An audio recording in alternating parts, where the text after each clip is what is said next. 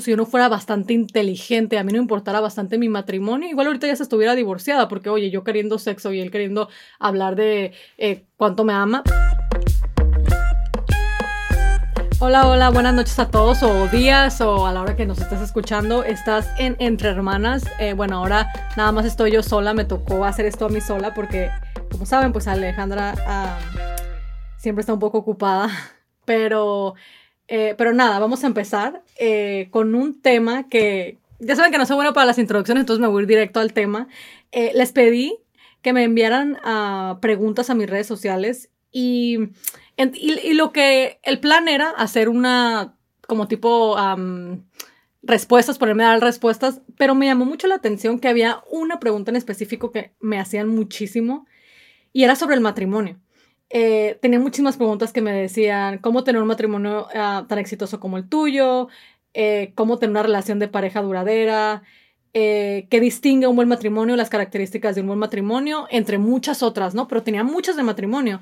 Entonces dije, bueno, pues de aquí soy, ¿no? O sea, si voy a estar sola, normalmente me gusta que pues Al esté porque como que nos damos poquito la contraria y eso me ayuda mucho a, a hablar y hablar y hablar, ¿no? Eh, pero bueno, ese es un tema que definitivamente pues sí soy buena y sé bastante, eh, como saben es a lo que me dedico, entonces dije, bueno, vamos a darle por, por, ese tema en el, que, en el que tengo bastante experiencia. Eh, aunque muchas de ustedes en específico me pidieron hablar sobre mi matrimonio, me pedían como que como querían saber cómo yo logro un matrimonio exitoso para ustedes lograrlo. realmente voy a hablar del matrimonio en general y por qué les digo esto eh, no creo que lo que le funciona a mi matrimonio o lo que le funciona a mi vecina o a mi mamá o a, mis hermanas les va a funcionar a ustedes. No soy una persona que cree que aprendemos de las experiencias de otras personas. Creo que cada matrimonio se merece el respeto de cada matrimonio. No creo que yo te pueda venir y decir, mira, pues a mí y a mi esposo es lo que nos funciona, porque no les va a funcionar a ustedes. Pero sí les puedo hablar de algo más universal, de lo que la psicología dice del matrimonio y lo que se ha mirado que la mayoría de los matrimonios les funciona. Entonces, vuelvo y le repito, eh, muchos de ustedes querían saber el secreto, el mío para mi matrimonio exitoso, eh, pero no me voy a sentar aquí y hablarles de mi experiencia porque no les va a servir a ustedes, porque su esposo no es como el mío y ustedes no son como yo. Entonces, lo que sí, puedo, lo que sí les puedo decir es, son esas características, como muchos de ustedes me pidieron, eh, esas características que definen a un matrimonio exitoso y lo que distingue un buen matrimonio y, y cómo también cómo saber, ¿no? ¿Por qué no? Si estás ahorita en un buen matrimonio y también eh, no te dejes ir tanto por la palabra matrimonio, yo siempre digo matrimonio, pero estás, si estás juntada o tienes una pareja de hace muchísimo tiempo, pues viene siendo lo mismo. Entonces, pues vamos a empezar. Eh, una de las cosas más importantes que caracteriza a, un buen, a, una buena relación de pareja, vaya, no voy a, voy a, voy a tratar de, decir, de dejar de decir matrimonio, eh, es el hambre o, las ganas de crecer juntos, para que me entiendan. Eh, a, veces en los matrimonios, otra vez, a veces en las relaciones, miro mucho, en las parejas que, ya están fracasando o, ya van directo al fracaso, miro mucho el conformismo, miro mucho la gente conforme eh, en su sexualidad frustrada, eh, y, eh, en, un matrimonio lleno de amargura, en la pobreza, en, la mediocridad, que, que eh, y, le puedo seguir y seguir y seguir en la lista y muchos de ustedes yo sé que se están identificando y me van a enviar mensaje y me van a decir, sí, Damaris, o sea, ese es el matrimonio que yo tengo ahorita o esa es la relación que tengo ahorita. Y es el peor enemigo, el peor, el peor enemigo de una buena relación. Vuelvo y les repito, una de las características que yo veo como la primera de un buen, de una buena relación o un buen matrimonio, eh, es eso, es las ganas de crecer juntos, en cualquier área, en la sexualidad, eh, económicamente, no te puedes nada más quedar, quedar parado, ah, pues ahí estamos más o menos, lo estamos haciendo cada día, vivimos de cheque a cheque, pero pues ahí vamos. Pues no, eso no, no te da como que esas ganas de levantarte y sabes que y esto y voy a hacer esto junto con tu pareja. Entonces, eh, el tener un propósito Claro, sí, independiente, en este caso estamos hablando de pareja, pero como matrimonio, proponerse cosas, o sea, y esto, otra vez lo repito, va a cualquier, en cualquier área, económicamente, eh, en la sexualidad, siempre podemos mejorar. Entonces no hay nada peor, para que me, para que aclararlo, que un matrimonio estancado. Si estás en un matrimonio estancado ahorita, ya es una banderita roja. Es una banderita roja porque quiere decir que no, no estás siguiendo como que las pautas de lo que la psicología dice que es un matrimonio exitoso y lo que yo he mirado como profesional que le funciona a la mayoría de los matrimonios. No al mío nada más, porque vuelvo y repito, no voy a hablar de lo que a mí me funciona, a la mayoría. El, el estar estancados en el matrimonio no es una buena señal. Entonces, vuelvo y repito, ganas de crecer juntos. Es una de las primeras características. Si, si tienes esta característica ahorita en tu relación, te felicito, vas por buen camino. Si no, no quiere decir que te estoy diciendo, deja a tu pareja, divor no para nada.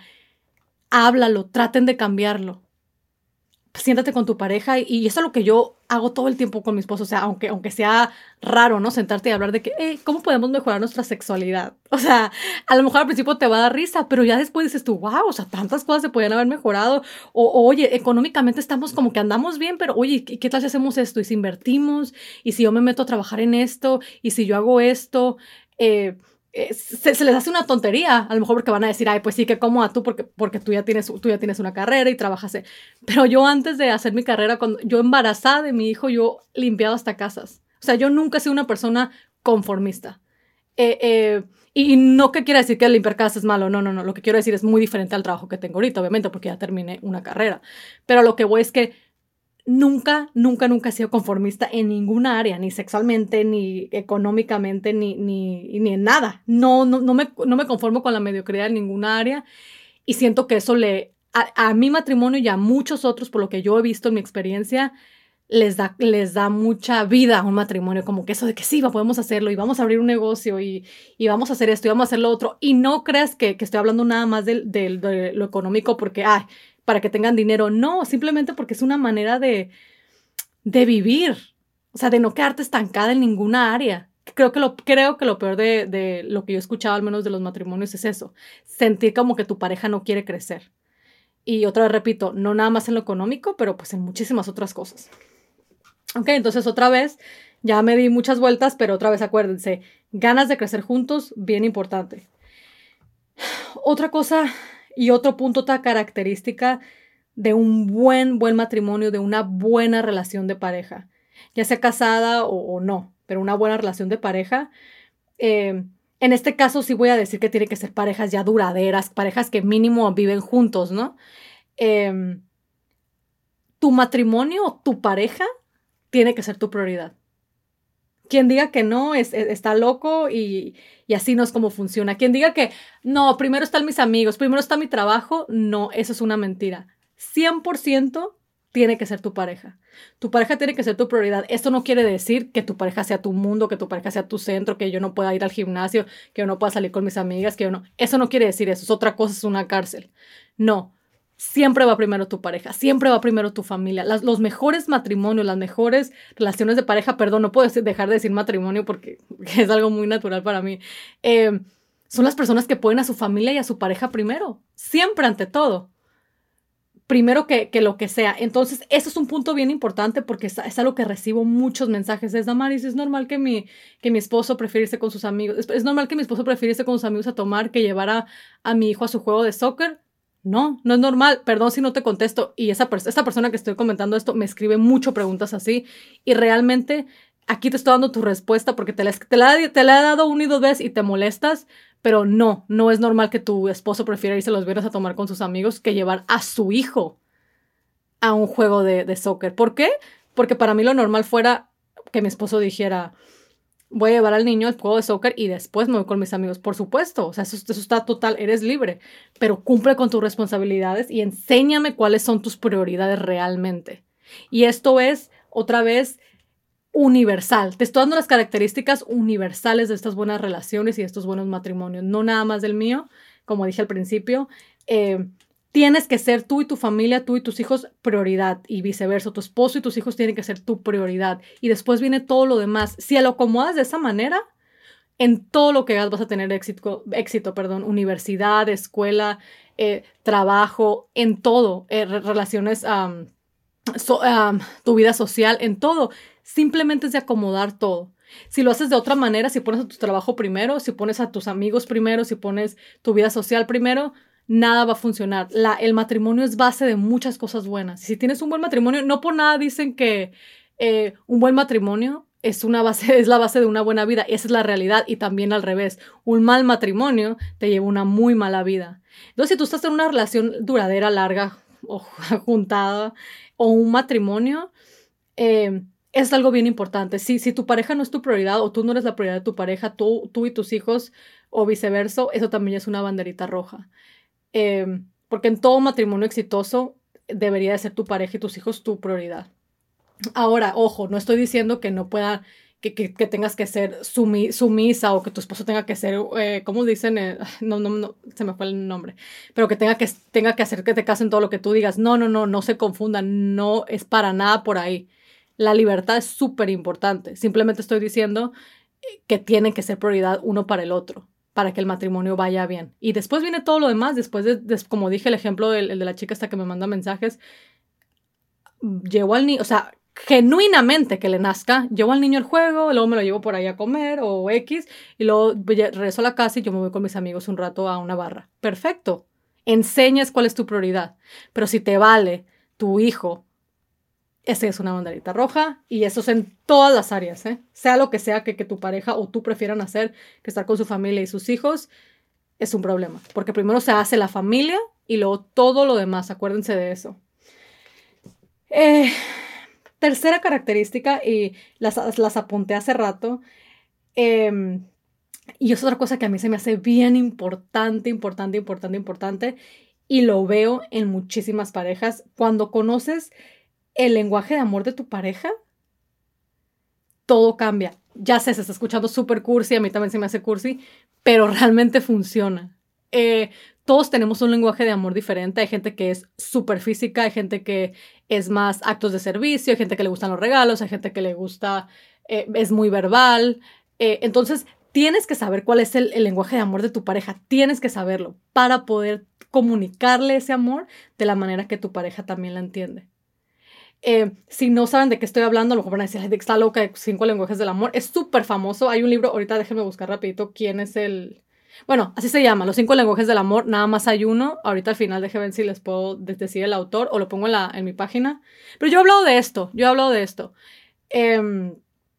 Este es el único libro. Eh, me habla de los cinco lenguajes del amor en el matrimonio y también hay uno que habla de los cinco lenguajes del amor en los niños. Yo los tengo los dos y los dos los he leído. Eh, pero bueno, el punto es que leas el libro o no, no te estoy mandando a leer un libro, aunque siempre es bueno leer, acuérdense, y educarse. Eh, te, lo voy a decir. Simplemente descubrir cómo se comunica, para ponerte lo más fácil, digo, em, simplemente descubrir cómo comunica el amor tu pareja. Eso es todo, eso es todo lo que dice el libro. Son cinco diferentes lenguajes de amor, si tú quieres poner el once, los que tú quieras, cómo comunica el amor tu pareja. Ok, yo creo que esto yo lo he dicho antes. Em, yo soy muy física, mi esposo es, este muy verbal.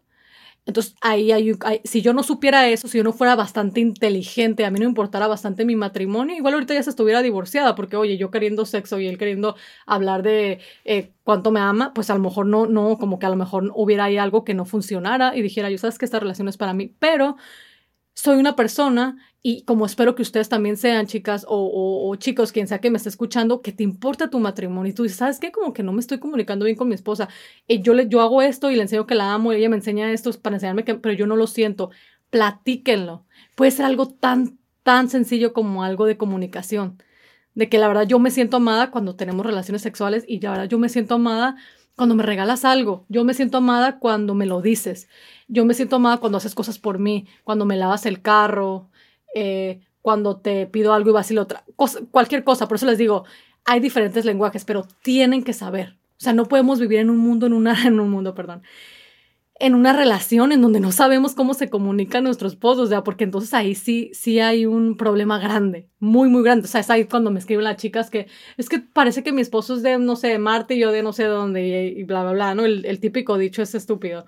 No, no es así, es que no sabes cómo se comunica tu pareja, esa es la realidad. No te ha importado bastante como para investigar, ponerte a leer un libro o ir con un consejero matrimonial y prefieres buscar ahí en Google y pues en Google no, ya te está engañando, ¿no? O sea, no, edúquense y, aprendan de ese tipo de cosas porque pues es tu matrimonio al final del día y, y pues te debe de importar, ¿no? Porque pues tú fuiste la que te metiste ahí.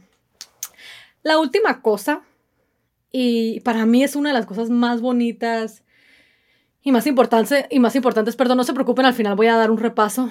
Yo sé que hablo bien rápido y hablo mucho y me revuelvo.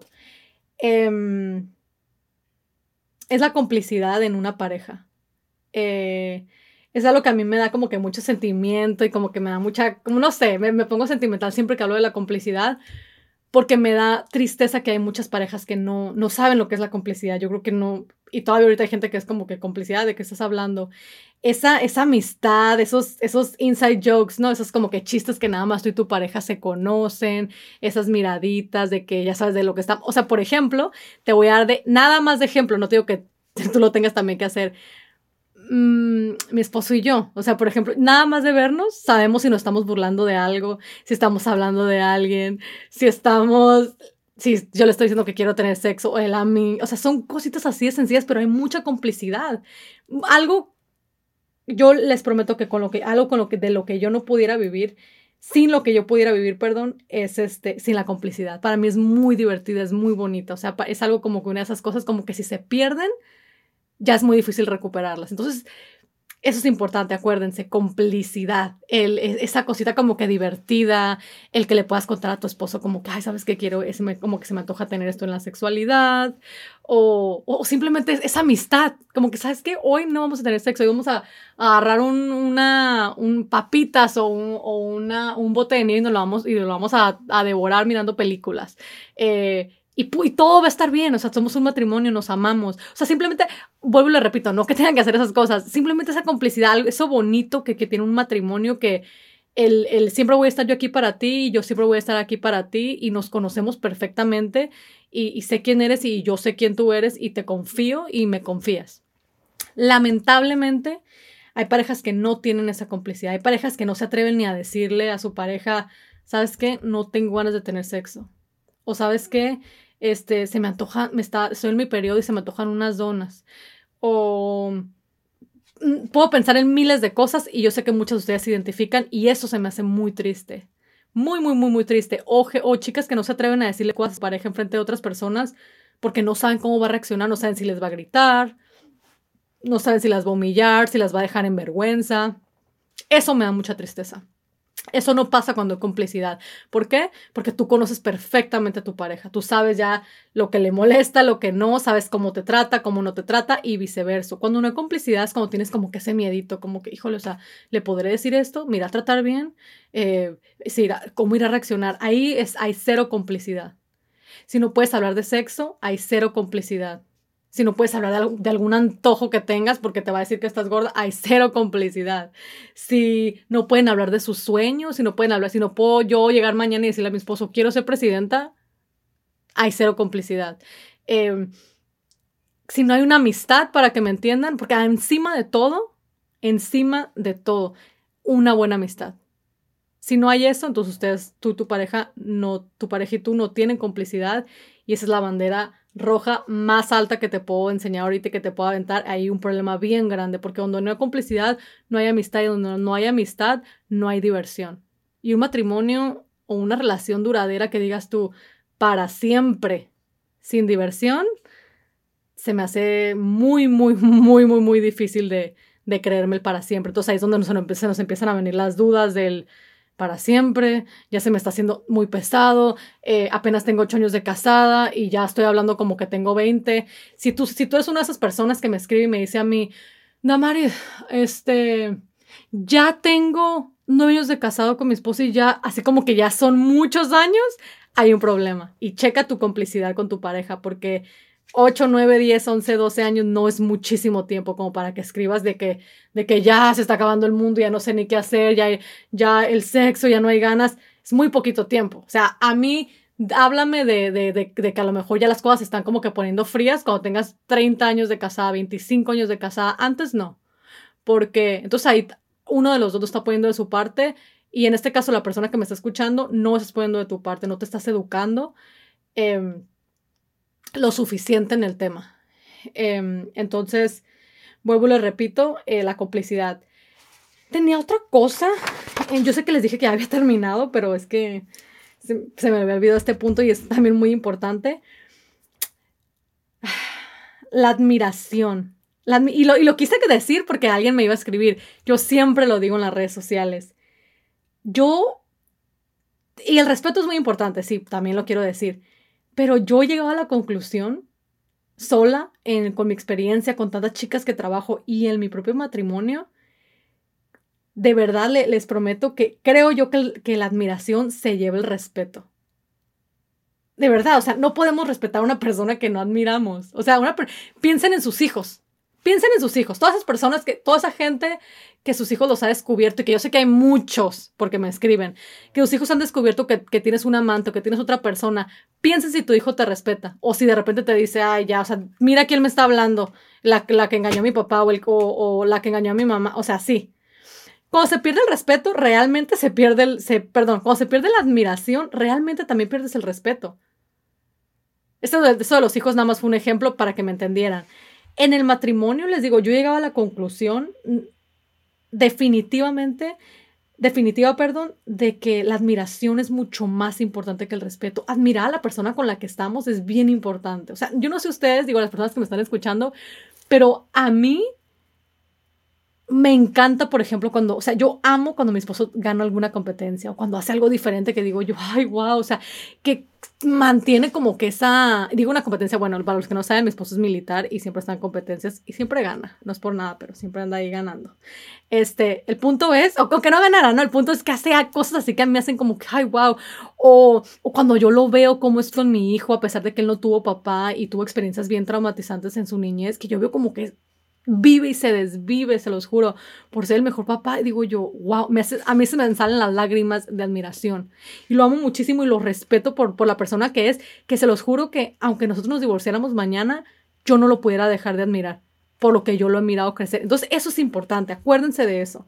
Eh, la admiración. Entonces, piensen, admiro a mi pareja. La admiro, o sea, es una persona digna de admirar, porque hay gente, vamos a ser sinceras, que no son dignas de admirar y de todas maneras nos, desde chiquitos nos, nos educan de que los tenemos que respetar.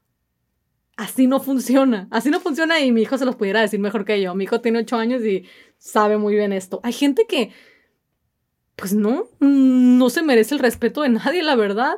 O sea, con, su actitud y, los asesinos, gente, bueno, ya me estoy metiendo a otro rollo, pero el punto es que no todas las parejas, por eso les pregunto, ¿es su pareja digna de admirar? Realmente no me tienen que mandar mensaje, no tienen que andárselo diciendo a todo mundo público, ay, no, la verdad no. O tú eres una persona digna de admirar, haces algo para que tu pareja te voltee a ver, o nada más te quejas porque no te voltea a ver. Porque pues es muy fácil olvidarte que tienes una persona ahí a tu lado cuando nada más estás sentada ahí sin hacer nada, y viceversa también. Entonces, no nada más pienses en si tú admiras a tu pareja, haces tú cosas para que tu pareja te admire, eres una persona digna de admirar. Eh, porque si no, otra vez, esa es una bandera roja otra vez y, quiere decir que tú, es una señal de alerta y quiere decir que tu matrimonio, tu, tu relación de pareja está en riesgo. Y, deja tú que esté en riesgo de divorciarse, de riesgo de separarse. Esto ya lo he dicho 20 veces. Si lo haces, mejor. Pero estás en riesgo de vivir infeliz toda la vida porque muy poca gente se atreve a divorciarse, se atreve a separarse después de que han estado 15, 20 años juntos. Eso para mí es peor. De eso estás a riesgo de hacer, de vivir todo lo que te queda de tu vida infeliz. E, eso para mí es infierno total, eso sí está peor que divorciarte. Entonces de eso estás en riesgo. Em, para terminar ya, porque ya me estoy alargando un poquito, eh, voy a volver a repasar las, las características de un matrimonio exitoso y una relación de pareja exitosa.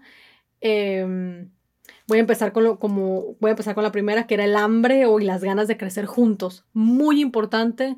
Apúntalo si me estás escuchando, por favor, por favor, saca una libretita. Acuérdate que la educación es lo más importante. No vayas y, mires una tontería en Google, no vayas y andes mirando programas y digas, ay, sí, déjame ver lo que está fulano. No, edúcate. Edúcate, usa tu cabeza, usa tu cerebro para, para, para alimentar tu matrimonio, para crecer. Esto, como les digo, si quieren permanecer juntos, si quieren realmente crecer como pareja. ¿Ok? Entonces otra vez, regresamos. Ya dicho ese paréntesis, pues regresamos. Hambre, ganas de crecer juntos. Eh, no quedarte estancado en la mediocridad, en la, en, la, en la pobreza, en la frustración sexual, en la mediocridad, en la amargura. Simplemente querer crecer juntos. Ya sea que a lo mejor nunca lo van a hacer, pero que tengan esas ideas de que vamos a abrir un negocio y, vamos a hacer esto y, y, vamos a cambiar la manera en la que tenemos. O sea, algo, ah, cosas así que los hagan crecer como pareja. ¿Ok? Apúntenlo. Segunda característica. Em, ah, perdón, y toda la primera, perdón. Acuérdense que se trata de tener propósito como pareja. No importa cuál, que sea, propósito en cualquier área, cosas que los emocione verse juntos en un futuro. ¿Ok? La segunda cosa era que el matrimonio y, o tu relación de pareja y tu familia tiene que ser tu prioridad. Y punto. Así escríbelo. Y punto. Quien diga que no es cierto es una mentira y que me mande un mensaje, por favor, porque no es cierto. Eh, el matrimonio tiene que ser tu prioridad, tu pareja tiene que ser tu prioridad, todo lo demás viene después. Apunta también ahí en tu papel si lo estás apuntando ahorita. Eh, esto no quiere decir que tengas que ser esclavo de la relación o viceversa, que tu pareja tenga que ser esclavo de la relación a la familia. No, todo esto viene de mano en mano con la libertad, con una relación sana pero siempre y cuando tú te pongas a ti primero, a tus hijos primero y tú pongas a tu, a tu esposo primero y a tus hijos primero. Después de eso, después de la familia primero, ahora sí vete a socializar, vete al gimnasio, vete a hacer esto. Y te lo digo yo que hago 40 cosas. Jamás, jamás, jamás, jamás, jamás pusiera a mi esposo ni a mi hijo por encima de absolutamente, ni siquiera de mi trabajo, que es algo que amo, amo, amo, amo, amo demasiado, que nada. Entonces, Acuérdense, su prioridad debe de ser su matrimonio, su pareja. Y después de eso, hagan todo lo demás y van a tener más éxito de lo que se puedan imaginar. Tercera cosa, eh, conocer el lenguaje de amor de tu pareja. Eh, si no estás familiarizado con lo que estoy hablando, te, suplico, te pido que te eduques en el tema. Eh, hay un libro muy famoso, te debo el autor, nada más porque estoy, otra vez como saben, estoy sola y, no me quiero poner ahorita en mi teléfono, no me gusta. Em, pero yo tengo los libros, voy a poner una foto en mis redes sociales, eh, aunque yo sé que muchos de ustedes están familiarizados porque yo he hablado de esto. Hay un libro eh, que se llama Los cinco lenguajes del amor, pero otra vez regresamos a lo mismo. Si no te interesa leer, qué mal, pero bueno, o mínimo investiga cómo se comunica tu esposo. Pregúntale, dile, dile, dile, cuando cómo tú sientes que, que, te amo, o sea, qué puedo hacer por ti para que sientas que te amo. Muchas de ustedes están diciendo, ay, pues siempre va a ser sexo. Créanme, créanme que no. Yo he entrevistado a miles de hombres se sorprenderían. Una buena conversación. ¿Por qué engañaste a tu esposa? No, pues porque la verdad sí teníamos sexo, pero pues nunca, como que nunca hablábamos. A mí me gusta que me escuche, me gusta que me escuche cuando le platico cómo me va en el trabajo. Cositas así se sorprenderían. Entonces escuchen a su pareja, hablen con ellos, porque se pueden sorprender y investiguen cuál es su lenguaje de amor. A lo mejor no se están comunicando igual. Esa es la tercera cosa, sí. Cuarta cosa era lo que les dije que para mí es una de las cosas más bonitas y más importantes, que es la complicidad. Eh, eso sí, no, ninguna, ninguna, ninguna relación. Es que es más, o sea, ninguna ni relación ni de amistad sobresale sin la complicidad, pues mucho menos una relación de pareja. La complicidad es clave porque va de mano en mano con la diversión y con la amistad y ninguna pareja puede sobresalir sin eso. La última cosa, em, les dije que era la admiración. Eh, creo que pónganla en su lista y, y, pregúntense si, si, su pareja es una persona que es digna de admirar, si hace cosas para que tú la admires o si simplemente ya ha llegado a un punto en su relación en la que le vale. Eh, lo decepcionada que estás de él y viceversa. O si tú llegas también a un punto en que, ah, ya me vale, o sea, ya, sé que le da lo decepcioné, no me interesa. Entonces, escriban esta, esta lista y, investiguen en dónde estás parada en tu relación. Esto no es un regaño, no te estoy diciendo que, ay, Damaris, no tengo ninguna, porque yo sé que muchos de ustedes me van a escribir, Damaris, todas cero, o sea, no pasé ninguna, me tengo que divorciar. La respuesta es no, pero sí te tienes que poner a trabajar.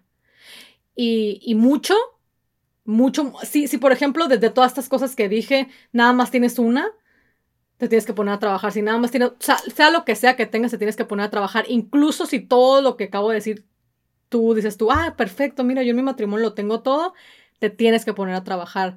Porque el matrimonio, así es como funciona. El matrimonio no es como que, ah, ya todo está bien ahora, mañana también. Así no funciona. Eh, es como el ejercicio, venlo como el ejercicio. Yo puedo tener las popis más grandes del mundo ahorita porque tengo tres meses haciendo ejercicio sin parar, pero yo y mucha la gente que hace ejercicio sabe, dejo de hacer un mes y medio y me pongo más plana que una tabla. El matrimonio funciona de la misma manera. Entonces acuérdense de eso. Y otra vez les repito, si, si ustedes miran esta lista y dicen, wow, mi matrimonio está muy mal, no te alarmes. Bueno, sí, sí, alármate, sí, alármate. Y ponte a trabajar.